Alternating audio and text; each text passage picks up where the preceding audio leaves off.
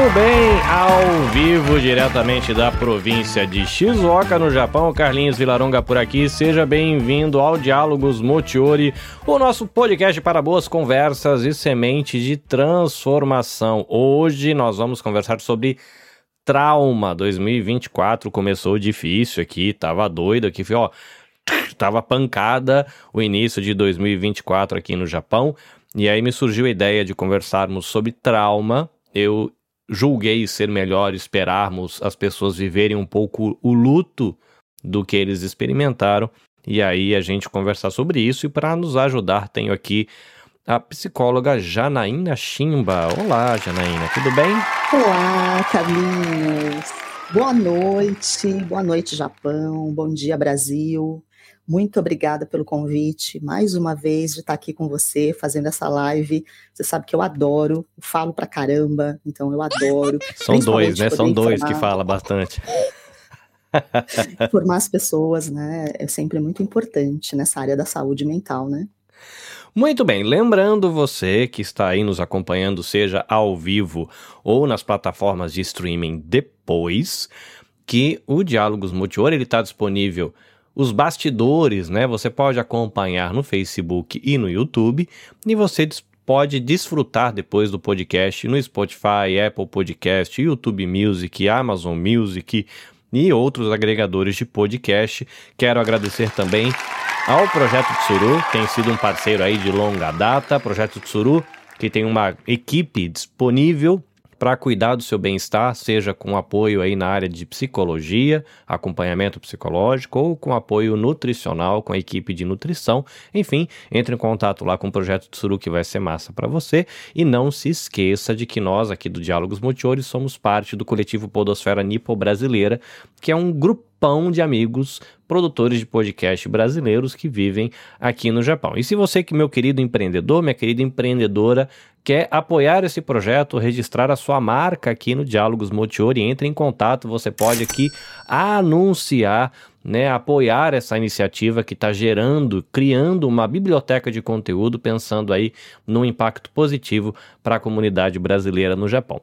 Mas chega, chega, vamos conversar porque a gente tem muito que falar hoje. Se você se lembra bem, nós chegamos em 2024 de um jeito um pouco turbulento aqui no Japão. No primeiro dia do ano, nós tivemos um terremoto seguido de um tsunami numa região entre a China e o Japão, né, o Mar da China lá do outro lado.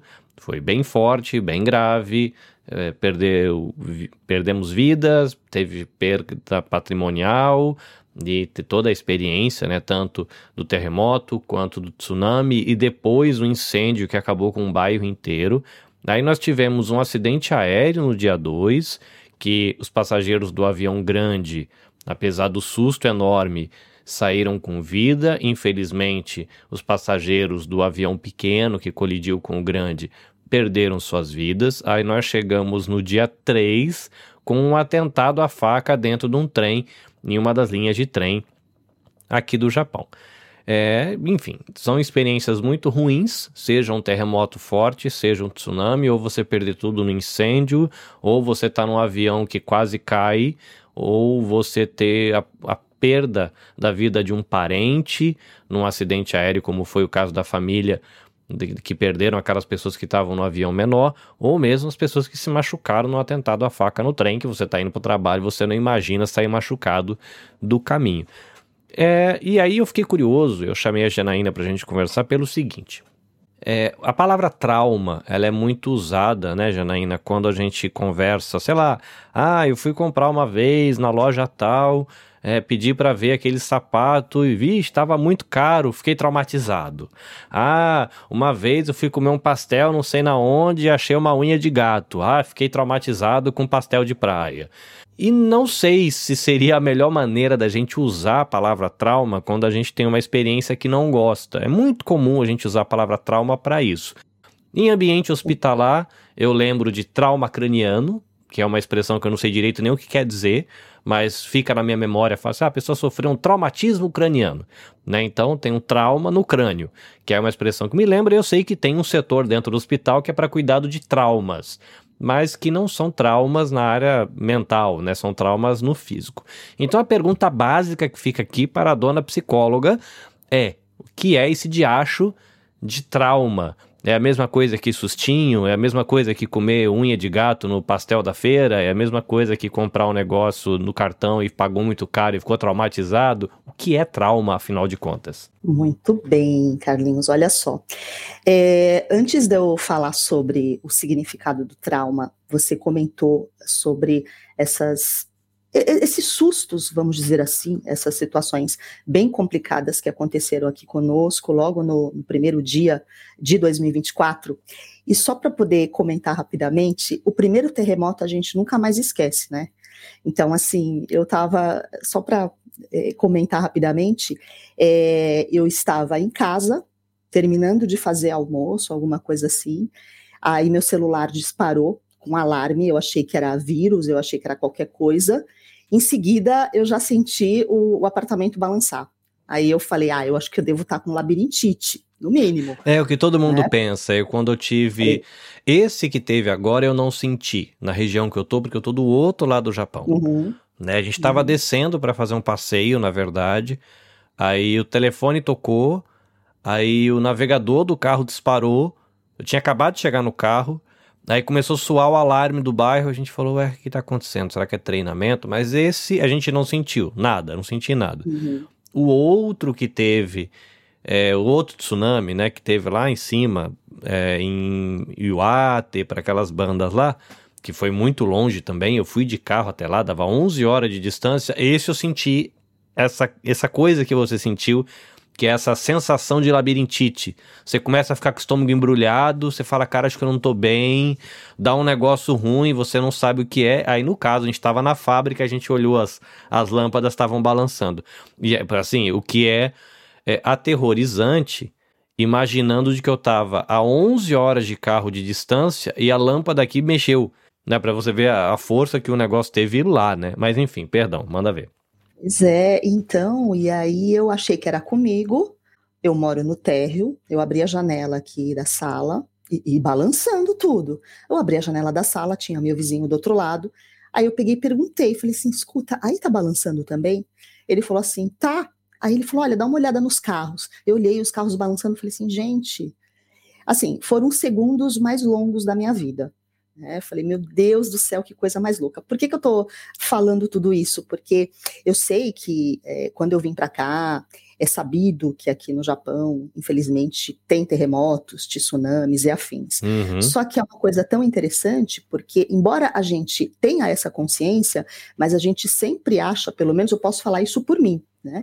Pelo menos a gente acha que nunca vai acontecer eu, eu achava, falei, ah, se eu tiver que passar por um terremoto, então não vai ser agora. Eu acho que se acontecer, vai ser bem lá para frente. Uhum. E eu já presenciei, eu já vivenciei um outro terremoto que aconteceu há cerca de uns 20 dias. Eu acordei com o apartamento balançando. Eu falei, meu Deus, de novo isso. né? Mas enfim. Mas só que daí eu não fiquei com tanto medo, porque como eu já tive a, a primeira experiência por isso, por isso que eu falo que a primeira vez a gente não esquece, uhum. então não foi tão assustador, mas eu fiquei sim, né?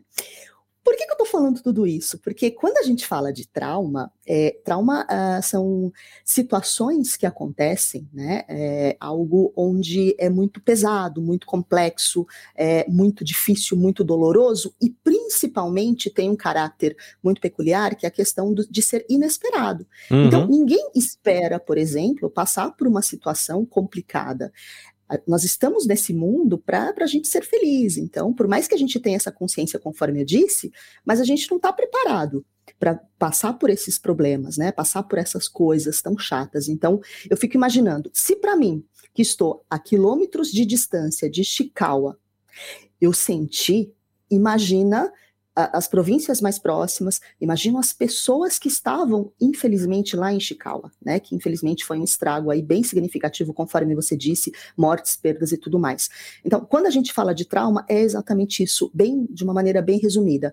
É, é quando algo né, inesperado, uh, muito forte, muito impactante, uh, acaba nos atingindo acaba acontecendo, e aí, de uma certa forma, a gente precisa. Tem pessoas A gente vai falar mais para frente. Tem pessoas que sabem lidar com isso, tem pessoas que não. Uh, não é todo mundo que passa por uma situação dessa que se torna uma pessoa traumatizada e afins, mas de uma maneira geral seria isso. Não sei se responde a sua pergunta. Não, legal. Aí já dá uma ideia do que é trauma. Agora tem uma outra expressão que eu sei que é muito usada, por exemplo, quando é, uma mulher ou uma criança é abusada e nesses contextos, quando eu fiz lives sobre direitos humanos, se usa muito a expressão transtorno pós-traumático. Né? Você falou de uma situação muito intensa, inesperada, Sim. e aí que o trauma, algumas pessoas conseguem administrar ele de uma maneira mais tranquila e outras nem tanto. E o que seria esse tal desse transtorno pós-traumático? Ou seja, o perrengue aconteceu e sobrou alguma coisa. E o que é exatamente isso. Sei lá, é, eu lembro que em 2004 eu peguei um terremoto forte a ponto uhum. da porta, essas portas que você tem atrás de você, para quem está ouvindo no podcast, ela tem portas tradicionais japonesas, na, no, seria o guarda-roupa da casa, provavelmente, ou a divisória de um quarto para o outro. A divisória. A divisória. Mas são portas de correr, elas são de, de papel, uma estrutura de madeira com papel, então são leves, e essas portas elas batiam. Uma batia Nossa. na outra, assim, ela batia na estrutura, estralou todo o prédio. E eu lembro que o, o, o chão fazia um ruído muito estranho. Ele fazia um. Era um, era um, um, um ruído muito grave e que você sentia que estava vindo do chão. E é uma uhum. sensação de incompleta impotência, porque não tem o que você fazer. Total. É a cidade inteira uhum. que está mexendo, né? Você fica lá Sim. e vou para onde? Né? Não você dá, reza, pede para Deus proteção. É, não tem, não tem para onde ir, né? Cê, sei lá, você, a casa tá pegando fogo, você pega a roupa, as crianças saem correndo. No caso de um terremoto, você, você trava, né? Porque você, eu vou para onde? Na fora tem poste, aqui dentro tem telhado, não, não tem, né? Você fica indefeso. É, e enfim, é muito parecido, imagino, quem, sei lá, sofreu por um estupro ou uma agressão física muito grave ou já ouvi falar sobre transtorno pós-traumático com pessoas que, sei lá, eram crianças, estavam no banco de trás do carro e tiveram um acidente de carro muito grande, né? A família teve um acidente de carro. É, mas o que seria, assim, esse transtorno pós-traumático? Como é que identifica? O que, que a pessoa sente?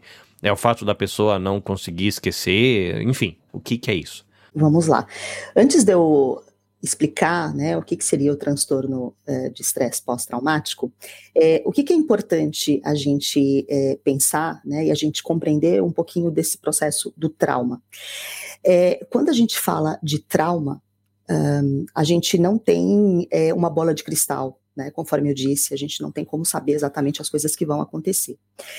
Olha só, tudo aquilo que nós somos hoje, né, todos os nossos comportamentos, é um resultado exatamente daquilo que nós vivemos lá no passado. Por que eu estou dizendo tudo isso? Porque você falou da questão, por exemplo, de abuso. Infelizmente, existem diversas pessoas, crianças inclusive, que passam por essas situações. É claro que uma pessoa que foi abusada ou uma pessoa que de repente é, vivenciou um relacionamento abusivo com agressão física, com agressão verbal ou o que quer que seja, é bem provável que essa pessoa é, se torne traumatizada. Quando a gente fala de uma criança, é muito mais complexo, porque uh, quando uma pessoa passa por uma situação dessa de agressividade, de abuso ou do que quer que seja, uh, pode ser né, que uh, essa, esse paciente no futuro desenvolva algum tipo de transtorno, transtorno bipolar, transtorno depressivo. E quando a pessoa já tem esse histórico, Carlinhos, quando ela vivencia uma situação na, na, na real assim traumática, as chances são maiores, não estou dizendo que vai acontecer, porque na psicologia, assim como na medicina, a gente trabalha com probabilidades, a gente nunca uhum. pode afirmar nada, mas existe uma chance muito grande né, dessa pessoa uh, desenvolver aí um estresse pós-traumático, um transtorno de estresse pós-traumático. E, e, de uma certa forma, bem a grosso modo, o que, que seria isso? Uh, quando a gente passa por situações que são chatas, que são complicadas, é comum a gente sofrer. Ninguém quer sofrer. Então a gente sofre, a gente fica triste, uhum. a gente chora, né? E tem pessoas que ficam fixadas nisso, ficam presas, não conseguem sair dessa situação. É como se fosse um fantasma. Então a pessoa uh, relembra tudo aquilo que aconteceu, fica muito difícil se desligar do passado, e existem pessoas que passam pelas mesmas situações uh, e conseguem driblar, conseguem seguir a vida sem que isso gere nenhum tipo de transtorno. No caso do transtorno de estresse pós-traumático, é um transtorno que a gente associa bastante com a, a, as pessoas que foram para a guerra, né, os militares que foram para a guerra, hum, hum, grande hum. parte deles, por exemplo, desenvolveram né, esse tipo de transtorno. Então, são aquelas pessoas que já vêm com esses sintomas, uh, uh, ficam assustadas, uh, ficam em situação assim de apreensão, em função do quê? De exposição de um evento forte, impactante, traumático e que, e que, de uma certa forma, acabou desencadeando todos esses sintomas. Agora, Janaína, todo mundo que passa por traumas é, desenvolve o transtorno de estresse pós-traumático? Claro que não. Então, conforme eu disse, isso é muito relativo.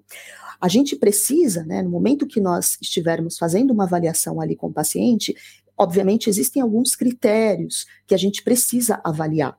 Então, uh, o que, que, é importante é, frisar aqui? Principalmente a questão da duração dos sintomas. Então, o que, que acontece, por exemplo, quando a pessoa uh, está, né, quando foi desenvolvido o transtorno do estresse pós-traumático? Primeiro, essa questão da, da pessoa ter esses flashbacks, que são essas lembranças uh, daquilo que aconteceu no passado daquilo que aconteceu, por exemplo, até recentemente. Então, vamos pegar a situação do terremoto, né? Dessas catástrofes que aconteceram aqui, que é o foco aí da nossa live. Então, já aconteceu, lógico que foi complicado, que foi doloroso, houve perdas, mas a pessoa ela não consegue se desligar. Então ela fica o tempo todo pensando nisso. E aí ela tem sonhos, né? Uh, ela e, e, por conta disso acaba desencadeando também reações fisiológicas no corpo. Então, possivelmente, ela pode ter aí uh, crise de ansiedade, taquicardia, então acaba desencadeando uma série de coisas. Uma outra questão também muito importante que a gente precisa avaliar né, e, e, analisar ah, no contexto desse é com relação aos aspectos cognitivos. Então, imagina que a pessoa está extremamente fragilizada, sensibilizada, né, e aí tudo aquilo que normalmente ela fazia, trabalhar, ter as relações interpessoais, estudar e tudo mais, isso de uma certa forma fica comprometido. A pessoa, ela meio que paralisa e ela não consegue fazer nada, ela não consegue focar, ela não consegue se concentrar. A produtividade dela, por exemplo, no trabalho cai de uma maneira muito significativa.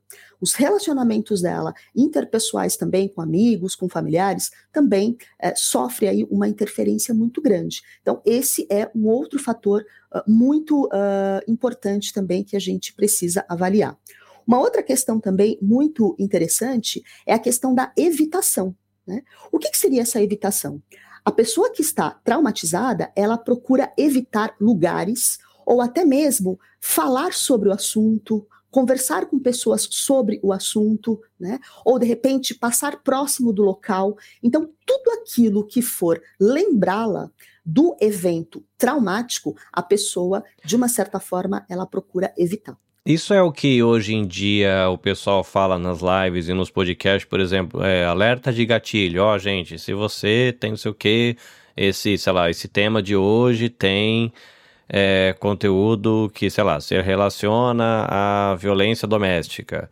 É alerta de gatilho. Poxa, Eles usam essa expressão, né? Alerta. É, é isso seria esse, essa ideia de. Sim, exatamente. Porque se imagina que se não foi trabalhado, né? Às vezes a pessoa nem sabe que tem. Então, ela começa a ouvir, é, é, é, como se apertasse um botãozinho mágico ali.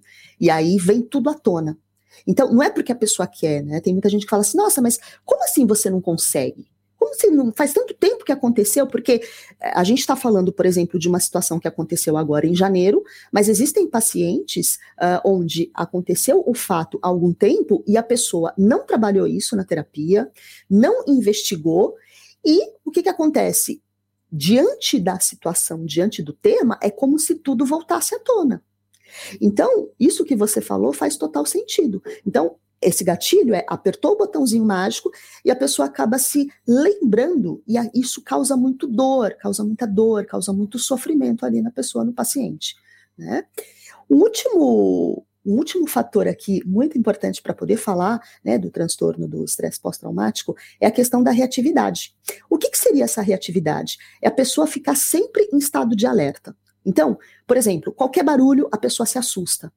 Qualquer hum. coisa é motivo da a pessoa estar tá sempre armada. Ela está sempre é, no sentido de estar preparada pensando que alguma coisa de ruim vai acontecer. Então, aquela pessoa que não relaxa, é aquela pessoa que está tensa o tempo todo. Né? E aí, obviamente, por conta disso, geram outros problemas. Por exemplo, insônia.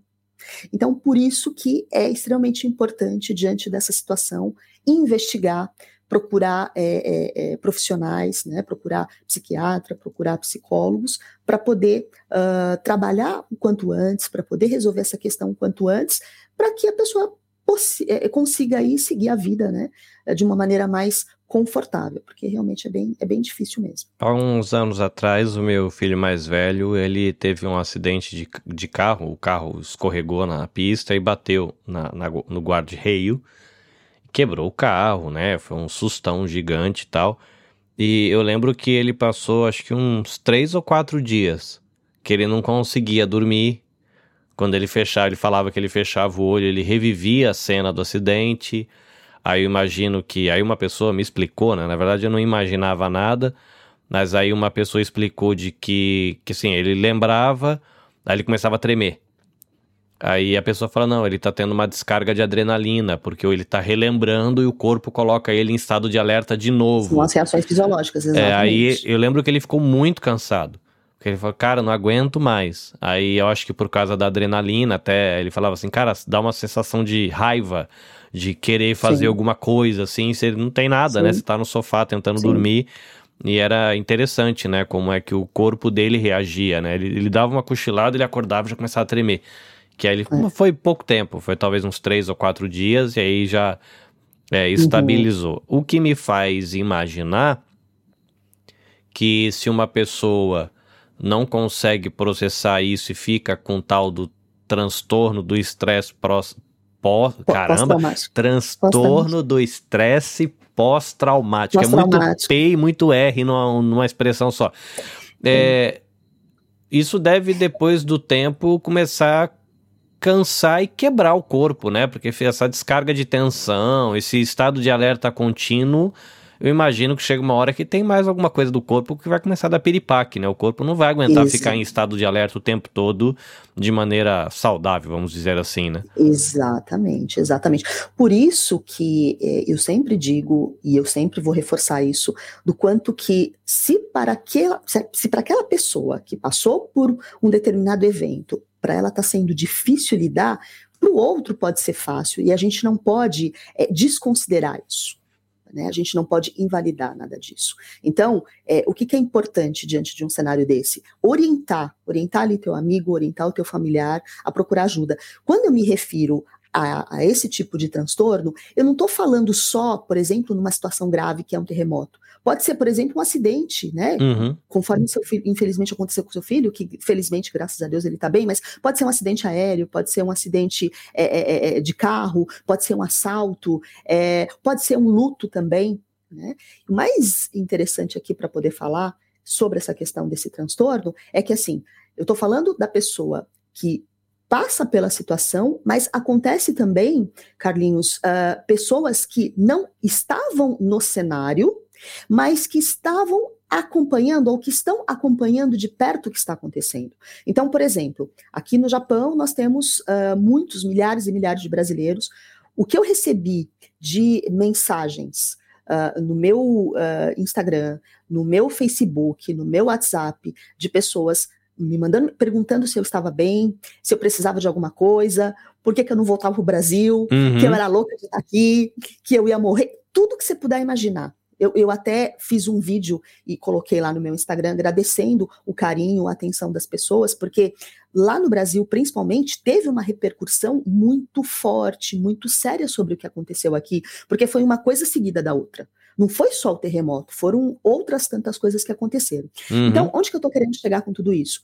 Os familiares, as pessoas que acompanharam tudo isso e que ficaram também super preocupadas, pode ser também que essas pessoas desenvolvam esse tipo de transtorno, mesmo que elas não tenham vivenciado aqui de perto, mesmo que elas não estivessem aqui conosco, mas só o fato delas terem acompanhado e assim, querendo ou não, dependendo do canal ali que, que você segue, é, existe também um pouquinho de sensacionalismo. Então, se é uma pessoa que já é um pouquinho ansiosa diante de uma notícia dessa, você uhum. imagina para onde que vai o nível de ansiedade dessa pessoa, nível hard, hard né, de, de ansiedade. Então, acontece também muito isso. Então, a pessoa estar exposta e desenvolver o transtorno e também a pessoa que não vivenciou, mas está acompanhando também, possivelmente, acontecer isso também.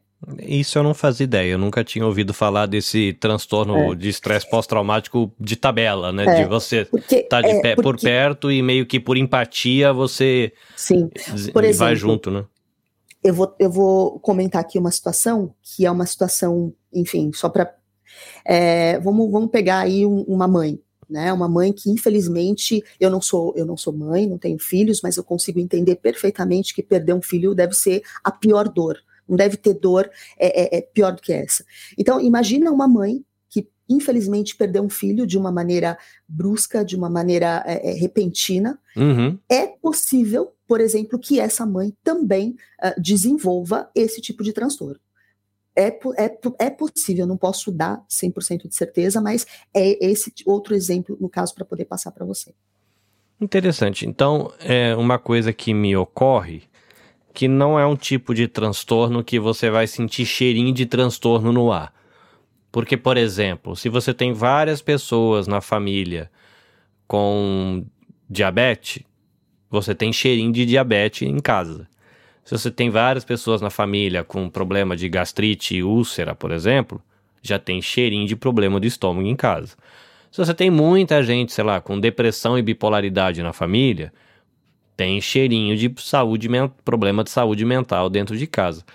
Mas me parece que assim, o estresse pós-traumático não dá muito para saber, tem que passar por alguma coisa para descobrir se vai sobrar é, alguma coisa, né? Então, é, o acidente pode causar isso, um, um medo grande, um, um acidente de carro, um assalto, a perda de um familiar, sei lá, quebrou a empresa e viveu um perrengue muito horroroso, talvez sobre, falou de guerra também. Se não dá para mim, vamos colocar assim, se eu não consigo me preparar ou eu não consigo saber se eu vou viver isso passei por uma situação traumática. Aí, no acompanhamento é, psicológico ou psiquiátrico, se percebeu um transtorno de estresse pós-traumático. O que, que dá para fazer depois? Já que não dá para fazer nada antes, porque é uma situação inesperada, você não sabe quando vem, até por isso chama inesperado. Mas e o depois? O que, que eu consigo fazer depois? Já falar, ah, beleza, beleza não é, porque senão estaria bem, mas vivi o trauma é, um acompanhamento clínico me fez perceber de que eu estou vivendo um, um, transtorno de estresse pós-traumático. E aí, o que, que rola depois? Muito bem. Olha só, quando, só, só, só para poder reforçar assim, né? Quando existe um histórico, igual você falou, você citou aí, aí, alguns exemplos, quando existe um histórico de algum tipo de transtorno ali no paciente, conforme eu já tinha dito, as chances desse paciente que passou por, uma, por um evento traumático desencadear são muito maiores. Agora, é, excelente a pergunta que você fez. Janaína, o que fazer se a pessoa, infelizmente, né, acabou passando pela situação e desenvolveu esse tipo de transtorno? Primeiro, buscar ajuda, buscar apoio, é, buscar terapia, né? E principalmente buscar é, o médico psiquiatra. Tem muita gente que fala assim: ah, mas eu não vou é, me consultar com o médico porque não vou no, no, psiquiatra porque eu não sou louco e eu também não quero me viciar em medicação. Dependendo da gravidade, dependendo dos sintomas, dependendo da intensidade, esse paciente precisa ser medicado com ansiolítico, por exemplo, uhum. porque se de repente ele estiver com insônia, a pior coisa que tem é você ter insônia é, é, a pior coisa que pode acontecer. Imagina. Acaba com o corpo, né? acaba com o corpo. Uh, antidepressivo também. Uhum. Então, quem vai fazer essa avaliação não é o psicólogo, porque é, é até abrindo um parênteses aqui, bacana eu, eu diferenciar isso, porque as pessoas.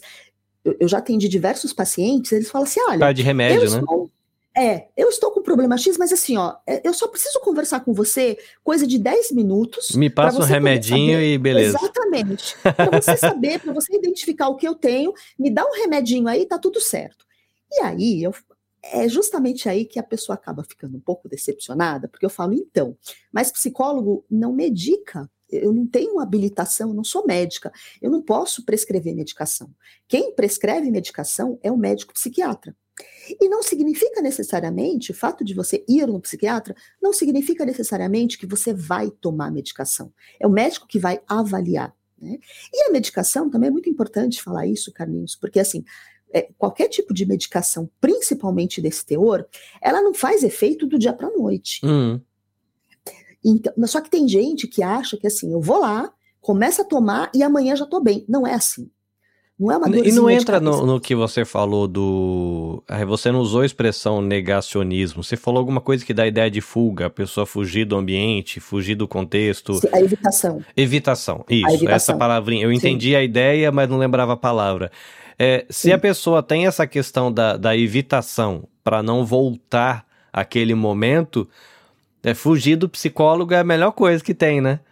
Porque o psicólogo justamente vai fazer você ter, ter estrutura para conseguir lidar com aquela memória. Me parece que o papel de vocês Sim. é um pouco esse. Falou, ó, a gente vai se preparar para você lidar com isso. E Exato. se você está nesse, nessa fuga, né, nessa evitação com não, vamos, vamos conversar sobre. Não, não, não quero conversar, só quero um remedinho. A gente não, um quer, não quero conversar sobre isso, só quero um remedinho. exatamente, exatamente. Por isso que é importante é, é, eu esclarecer, porque é comum as pessoas terem essa dúvida, né? Porque assim, por que, que quando a gente fala dessa questão emocional é mais complexo para tratar? Por quê? Primeiro porque nós somos complexos mesmo, somos uma caixa de surpresas e não é uma coisa, não é algo concreto, é palpável. Né? A pessoa, por exemplo, ela está com uma depressão, ela está tendo crises de pânico, de ansiedade, ou o que quer que seja. A gente precisa investigar. Né? Então, quem que faz todo esse trabalho é o psicólogo junto com o médico psiquiatra. A questão da medicação, que eu estava dizendo para você, é, por que, que a gente recomenda? Eu, eu já recebi alguns pacientes que, diante do diagnóstico, eu oriento procurar o psiquiatra, porque o tratamento ele precisa ser conjunto com o psicólogo uhum. e com o psiquiatra. Janaína, mas por que, que só tomar medicação não resolve? Né? Porque o psiquiatra ele não vai fazer o trabalho que nós fazemos, que é justamente de possibilitar com que a pessoa fale, com que a pessoa externalize a dor, com que ela coloque para fora. E que, principalmente, o que, que a gente faz? É escutar os nossos pacientes sem nenhum tipo de julgamento. O psiquiatra, ele precisa entender, obviamente, então o paciente, ele vai explicar de uma maneira geral o que está acontecendo, até porque o, psiquiatra precisa fazer essa avaliação, e acabou. Vai receitar a medicação, a medicação demora de 30 a 40 dias para começar a fazer efeito, né? E aí, o psicólogo, que é o profissional que vai ouvir, que vai acolher, né? E o falar, eu sempre falo isso para os meus pacientes, o falar é terapêutico. Então, é, não sei se já aconteceu com você, uh, de repente, às vezes, um amigo te procura para conversar e ele está super triste, está super abalado, e você não fala nada, você só empresta o seu ouvido, você só acolhe, você não fala absolutamente nada. A pessoa no final vira para você e fala assim: Olha, você me ajudou.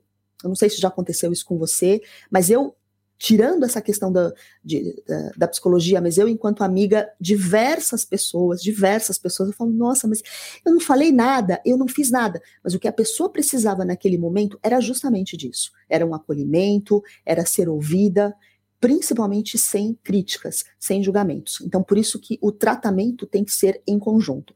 Psicoterapia e também a medicação. É uma coisa que eu sempre incentivo as pessoas a se darem eu não, não vou dizer se dá o direito, mas terem a ousadia de, nem que seja por um período, fazer um acompanhamento psicológico, né? Seja, eu, eu falo, né, às vezes até na abertura do podcast, seja para você lidar com algo que você sente que não está bem, ou se você sente que também para você se destravar para ir mais longe. Exatamente. É, e eu, eu fiz, né, não lembro se foi, acho que foi no comecinho do ano passado, eu fiz um, um, uma temporada com, com um profissional lá do Brasil, é, e eu fiquei assim, apaixonado pelo processo, porque ele ouvia, Sim. e eu não sei como é que vocês desenvolvem a habilidade de fazer perguntas, né? Porque ele fazia perguntas para mim, era muito legal fazer essas perguntas, porque ele me deixava pensar, falou, olha, pega esse detalhezinho que você falou, Aí eu brincava com ele, falava, você vai me dar lição de casa, né? Ele falou, ah, durante a semana você pensa sobre isso e me traz uma resposta sobre isso semana passada, semana na próxima semana. Na próxima semana. Foi um período até relativamente curto, não foi um anos de, de terapia, foi um, um, período, mas aquilo foi tão importante para mim que eu devo estar mais de seis meses é, desse processo ter terminado, né, esse processo, essa etapa de, sei lá, como pode dizer, esse bloco, esse ciclo de, sei lá, uhum. terapêutico, e eu vivo no eco desse momento até hoje, porque ele me treinou a fazer perguntas a mim mesmo e aí eu, eu aprendi um jeito de olhar para mim que eu não sabia. Né, experimentei isso com ele ouviu, falou: "Olha, vamos tentar isso, vamos tentar tal coisa, vamos se pergunta sobre isso, tenta identificar". Falei: "Caramba, olha, tem esse esse outro olhar sobre mim que eu jamais tinha feito em 40 anos de vida e que agora eu descobri. E então é engraçado, porque foi um período relativamente curto de acompanhamento terapêutico, porque eu queria me descobrir, me entender um pouco melhor, mas foi tão bom e tão intenso, positivamente intenso, que o eco ficou para depois, né? E aí é, eu imagino que para quem, no meu caso, não era uma questão de trauma, eu estava querendo me entender, aprender a olhar os meus sentimentos, né? Eu não sei se com você acontece isso, mas também não sei com você, ouvinte, se acontece isso. Mas eu descobri que o trem mais difícil do planeta é você dar nome para sentimento. Eu descobri que era uma habilidade que eu não tinha. Ele Você não é único. Ele falava: olha, vamos falar sobre tal tema. Ah, tá bom, vamos falar. Eu falo, falo, falo, falo, falo, falo. Agora diz para mim o que você tá sentindo. Eu sei lá. Não, não. Diz para mim o que você está sentindo. Falei, velho, eu não sei o nome disso aqui. E aí ele tinha que me ajudar. E no caso, a estratégia que ele usou comigo e que funcionou, eu falei, então tá bom. Então você vai agora fazer uma questão de autopercepção. Diz para mim o que você está sentindo na mão. Diz para mim o que você está sentindo no estômago. Diz para mim se você tá. Aí eu ia descrevendo o que o meu corpo falou. Isso parece pessoa que tá, sei lá, ansiosa. Parece que você tá tendo um. E aí ele me ajudava a, a, a esse processo de eu me perceber através até das reações físicas, né, psicossomáticas. Assim, foi, foi é, encantador e eu incentivo, até por isso eu insisto, né, no, na, na relação né, com o projeto Tsuru uh, e com o, o acompanhamento aqui, né, esses bate-papos com os psicólogos, porque eu incentivo mesmo. O pessoal falou: olha, você acha que você está bem, vai lá só para você se descobrir, porque é muito legal. As perguntas são muito boas. Eu acho que assim, imagino que existam é, profissionais também que não vão fazer um bom serviço, mas eu tenho tido contato com profissionais que eu tenho tido ótimas referências, então é, fica o meu incentivo né, para o ouvinte ou para quem está acompanhando a live para se, se permitir. Eu digo assim: a ousadia é você marcar a consulta. A coragem é você lidar com você descobre e viver o processo. Então você precisa de ousadia para dar o primeiro passo. Mas Exato. viver o processo também não é tão simples. Demanda um pouco de energia, talvez se você vai se surpreender com coisas que você tinha guardado aí dentro em algum cantinho escuro. E aí eu fico pensando como é esse processo para quem é, viveu um, um, trauma e está sofrendo do transtorno do estresse do estresse pós-traumático. Eu vou até o final do programa eu consigo falar isso direito. é, aí é uma curiosidade que me surgiu agora, né? No meu caso, eu fiz uma escolha, a gente fechou um, um período, viver aquele acompanhamento, não era uma questão clínica, era de autoconhecimento e tal. É, para uma pessoa que está vivendo transtorno de estresse pós-traumático. Ó, saiu. Ah, que maravilha. de primeira. Saiu de primeira. Para uma pessoa que está vivendo o transtorno do estresse pós-traumático, é, quanto tempo costuma ser, se é que dá para dizer isso, o acompanhamento dessa pessoa é va completamente variado, assim como é diversos a humanidade, ou costuma falar, na, no geral, as pessoas tendem a. Enfim, existe um, uma referência de quanto tempo demora para a pessoa conseguir lidar com isso e voltar a uma vida saudável, funcional ou não? Então, olha só, essa pergunta que você fez, sensacional.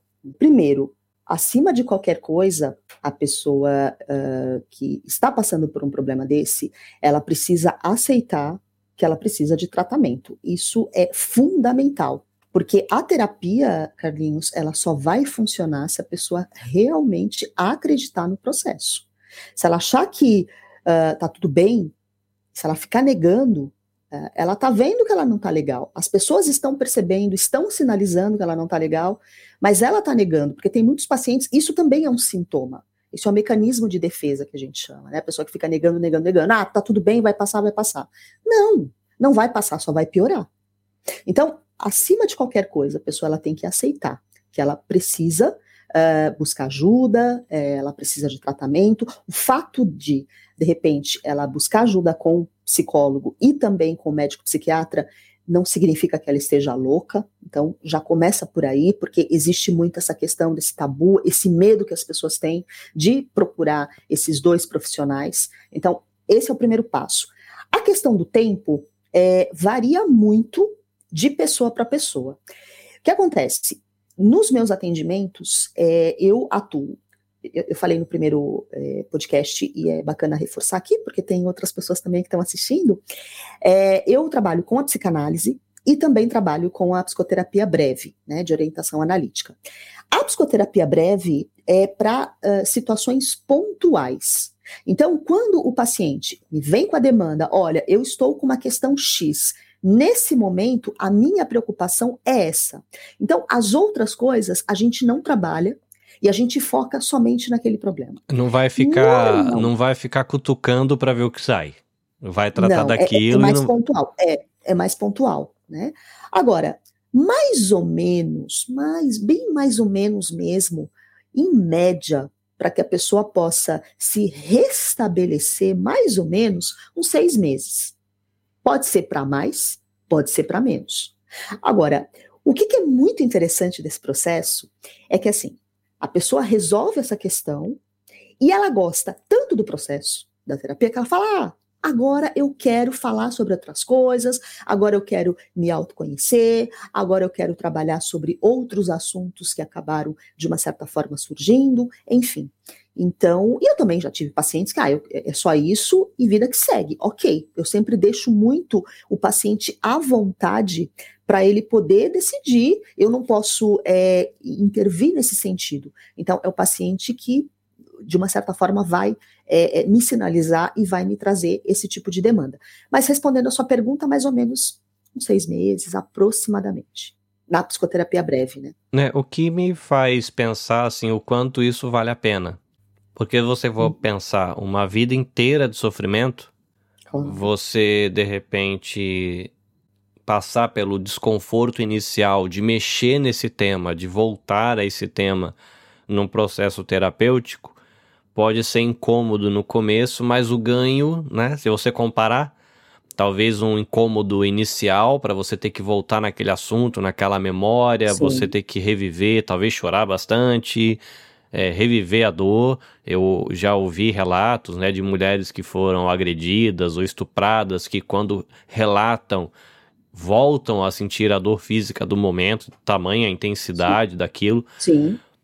Mas imaginando né, que um processo terapêutico que pode ser um pouquinho mais ou muito mais, mas uma média aí de seis meses, poxa, é um ganho, né? É um investimento que vai ter o custo mas sei lá, de repente guardar isso dentro do coração para viver durante sofrendo 30 anos com um negócio mal resolvido, Sim. talvez seja Exatamente. melhor é, ter a ousadia e a coragem, né, de viver Exatamente. aquele processo que vai ser é igual cirurgia, né? Dói, tem a Sim. dor do ponto, Sim. tem tirar o ponto depois, tem, mas é pro bem, né? Então, eu Exatamente. acho que vale a pena.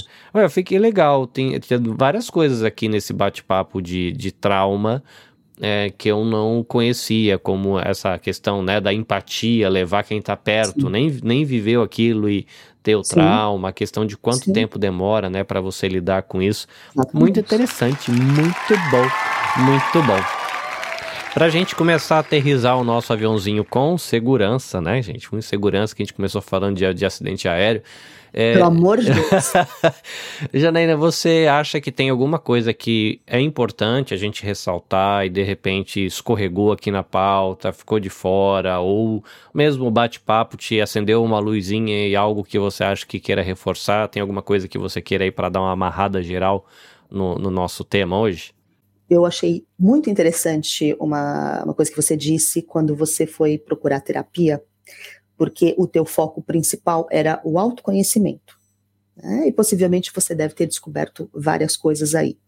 É, aonde que eu quero chegar, né? Por que, que eu estou falando sobre isso? Porque o nosso trabalho, o trabalho do psicólogo, não é só é, tratar pessoas traumatizadas, com depressão, com ansiedade ou o que quer que seja.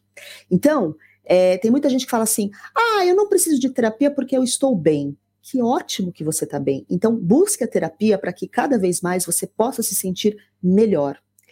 É, numa situação dessa, por exemplo, que uma pessoa passa por uma situação complicada, delicada, é, se você se autoconhece, as chances de você conseguir se autogerenciar, se auto-administrar, são muito maiores. Não quer dizer que você não vá sofrer, não é isso.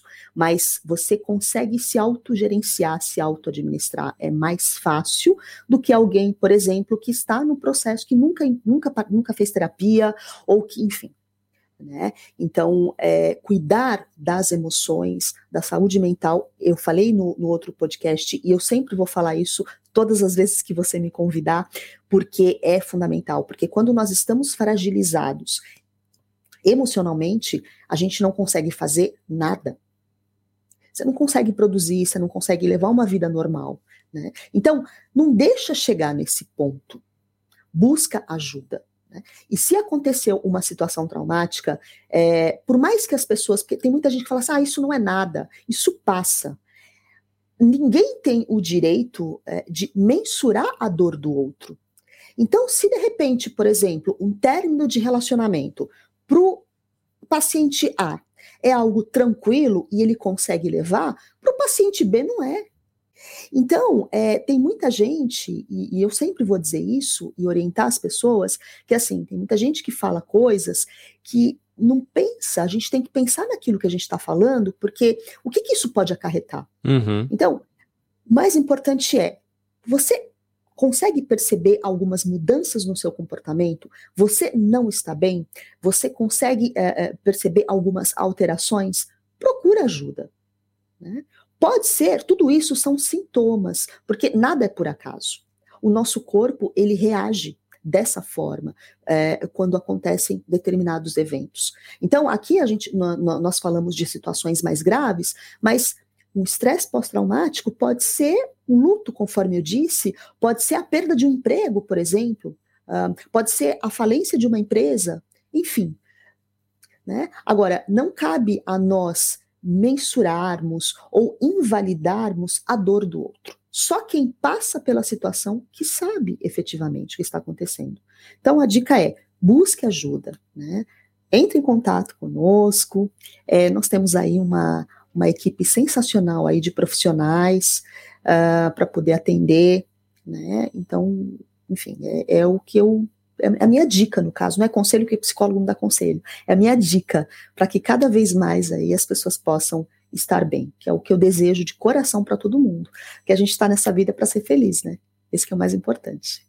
Muito bem, Janaína Chimba da Janaína Chimba do projeto Chimba. Tsuru. Sim. Inclusive, enquanto você falava, me fez lembrar de um seriado que eu estou assistindo essa semana na Netflix. É. Né? Paga nós, Netflix. É, e o seriado tem um, dois meninos, agora no, na altura que está o seriado, eles já viraram adolescentes, 17 e tantos anos. É. E o pai, ele tinha ataque de pânico. E ele teve um ataque de pânico na estrada. E caiu com o carro e os meninos dentro de um lago. Nossa. Ataque de pânico piorou por conta do estresse, do, do trauma, do filho ter ficado algum tempo inconsciente porque ele per, né, afogou e depois voltou à vida tal.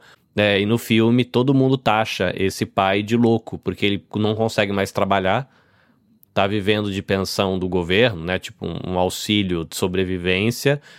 E ele, se ele tenta sair de casa, ele tem um piripaque na porta de casa e cai duro e tem que vir ambulância pegar o cara, porque é nesse nível e o cara, como não consegue sair de casa, todo mundo taxa ele de maluco, de acabado, o cara caiu no alcoolismo, aí no, no seriado agora, no, com, a, com o retorno, né, o casamento foi pro brejo, né, ele tinha perdido né, a convivência com os filhos, agora retorna né, a convivência com os filhos, e ele está conseguindo voltar a uma vida relativamente normal, saindo, fazendo compra, mas... Uhum.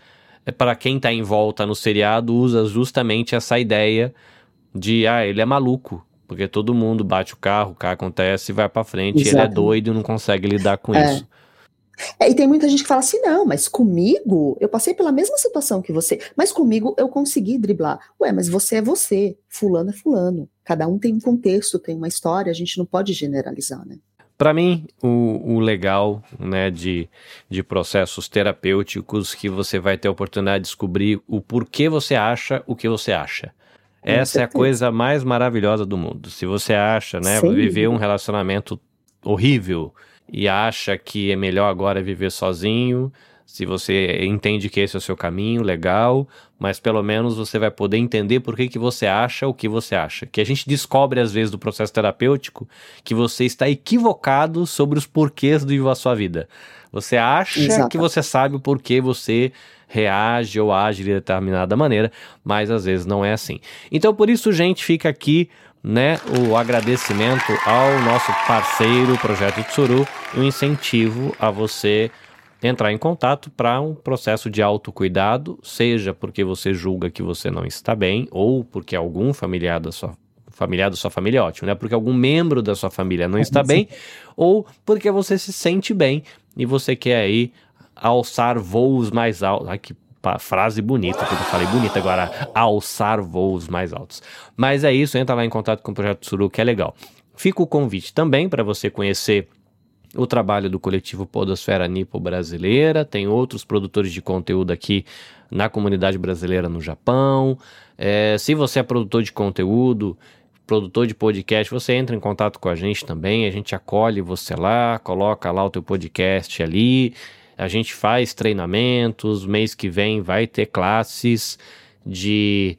É, vai ter pod café, né? Pod de podcast e café, brincadeirinho, trocadilho, para a gente conversar com uma pessoa da área da propaganda que vai ministrar um workshop para gente. Então, são várias oportunidades também de você que é produtor de conteúdo se desenvolver, né? Vem para cá, vamos ser amigos. Se você, meu querido amigo empreendedor, acredita nesse projeto, nessa biblioteca de conteúdo que a gente está fazendo, nessa rede de contatos que a gente está criando aqui com Diálogos Multiori, e você quer impactar positivamente a comunidade brasileira no Japão através do meio digital, entre em contato comigo. Há espaço aqui para conteúdo patrocinado, para anúncio. Vamos conversar. Né, e você pode potencializar o que a gente está vivendo aqui, enquanto você deixa uma, uma imagem legal de como a sua marca se envolve em ações positivas para a comunidade brasileira no Japão. Se você está precisando de edição de podcast, se você está precisando de uma assessoria para começar um podcast, entre em contato comigo que eu posso te dar uma força. Isso vai ser muito legal também. Eu vou deixar aqui palminha, Janaína, porque é, os nossos alunos da primeira turma de vídeo curtos para iniciantes, eu depois de mais de dois anos, as pessoas dizendo para mim: vai, Carlinhos, cria coragem, vergonha na cara e monta uma aula para o povo. Eu criei coragem, convidei alguns amigos para um, uma aula piloto. Tivemos mais de 30 alunos. Foi uma coisa maravilhosa, assim, destravou a experiência depois de muito medo, de muita fuga, de muita evasão. eu encarei e foi uma experiência muito legal. Então, deixo aqui, caso né, os meus alunos, algum dos meus alunos ouça esse episódio, é, o agradecimento a eles por ter confiado no meu trabalho. Foi uma experiência muito legal. Também eu fiquei feliz, Janaína, porque eles se sentiram à vontade para fazer as críticas. Eu pedi para eles fazerem uhum. críticas, então uhum. eles pontuaram aquilo que estava legal e que deve permanecer. Vários se sentiram à vontade para serem honestos e apontar aquilo que eles gostariam que melhorasse para uma próxima rodada. Isso me ajudou bastante, porque agora eu posso equilibrar melhor e amadurecer como um educador de conteúdo online, né? Mas muito bom. Então, se você tem interesse em aprender aí como usar os stories, como fazer uma edição de podcast no editor do Instagram, no editor do TikTok, como usar CapCut, como usar Canva, teremos vários cursos durante esse ano. Estou preparando bastante coisa para a galera. Serão encontros presenciais, grupos pequenos, não é nada gravado no momento.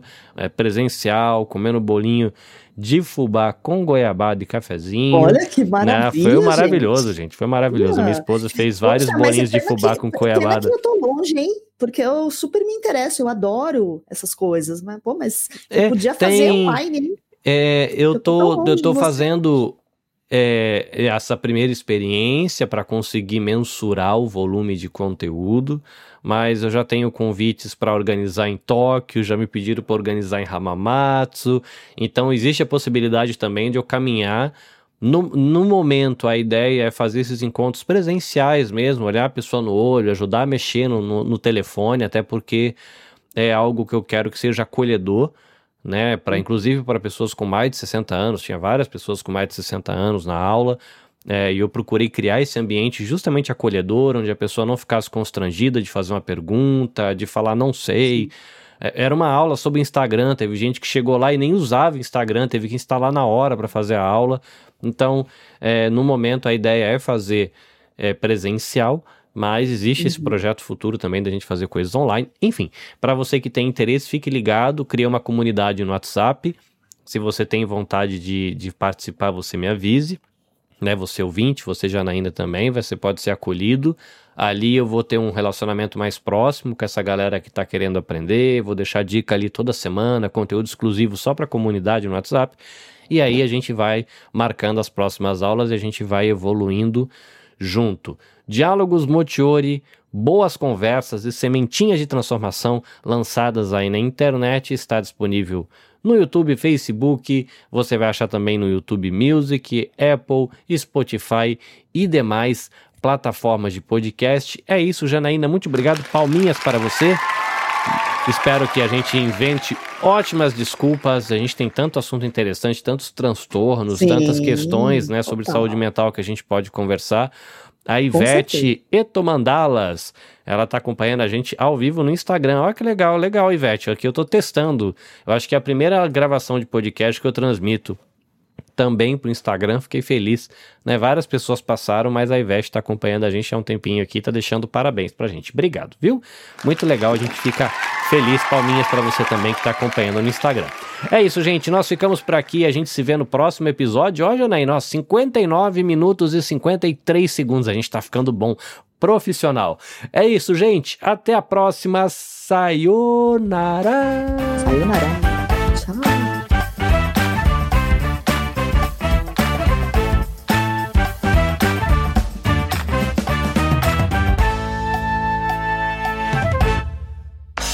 Este episódio foi editado pelo Nabecast. Saiba mais em www.nabecast.jp. Nabecast, conectando pessoas, desenvolvendo amizades, construindo parcerias e compartilhando vida através de podcasts.